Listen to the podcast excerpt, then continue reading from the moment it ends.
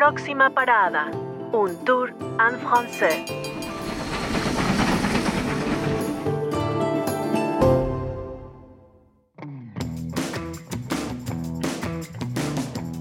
Nous sommes en 2015.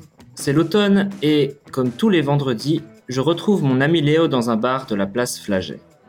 La place Flaget se trouve dans le quartier étudiant de Bruxelles.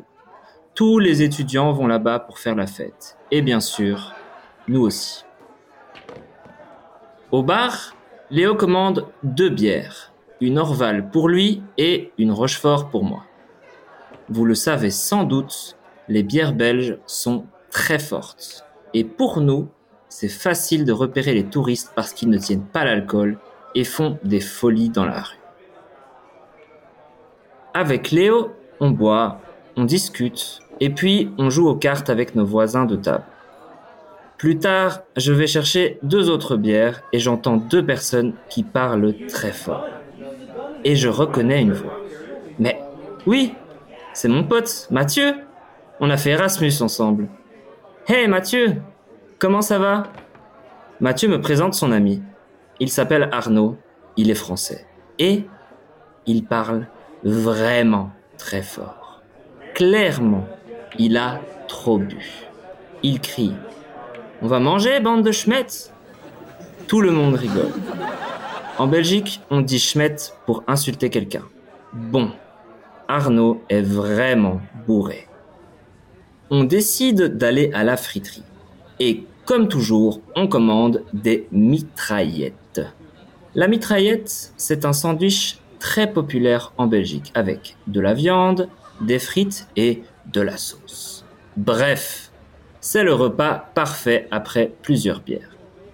Après ça, on marche vers le centre de Bruxelles. Arnaud nous parle de Madison, sa copine américaine ou plutôt de son ex. Ils ne sont plus ensemble et pour lui, la rupture est vraiment difficile. Il est très triste et maintenant, je comprends pourquoi il a bu beaucoup de bière. Dix minutes après, on s'arrête devant un parc pour fumer une cigarette. Et soudain, Léo nous dit Les gars, Arnaud a disparu. On cherche Arnaud partout, mais on ne le voit pas. On demande aux étudiants qui font la fête dans le parc et malheureusement, personne ne l'a vu. Mathieu commence à s'inquiéter parce que Arnaud est complètement bourré. Il imagine le pire. On se sépare pour vérifier toutes les rues. Je retourne vers le sud, Léo va vers la gare et Mathieu cherche dans le parc royal. Je marche seul une minute et soudain, j'entends quelqu'un qui crie en anglais. C'est Arnaud. Mais c'est pas possible. Arnaud est devant l'ambassade américaine et il crie des insultes en anglais. J'essaye de le calmer, mais il continue de crier. Et maintenant, il veut escalader la grille. Il est devenu fou. Alors, j'appelle Léo et Mathieu pour les prévenir. Très vite, Mathieu arrive et il appelle Madison pour calmer Arnaud. Mais Madison ne répond pas. Au même moment, une alarme retentit.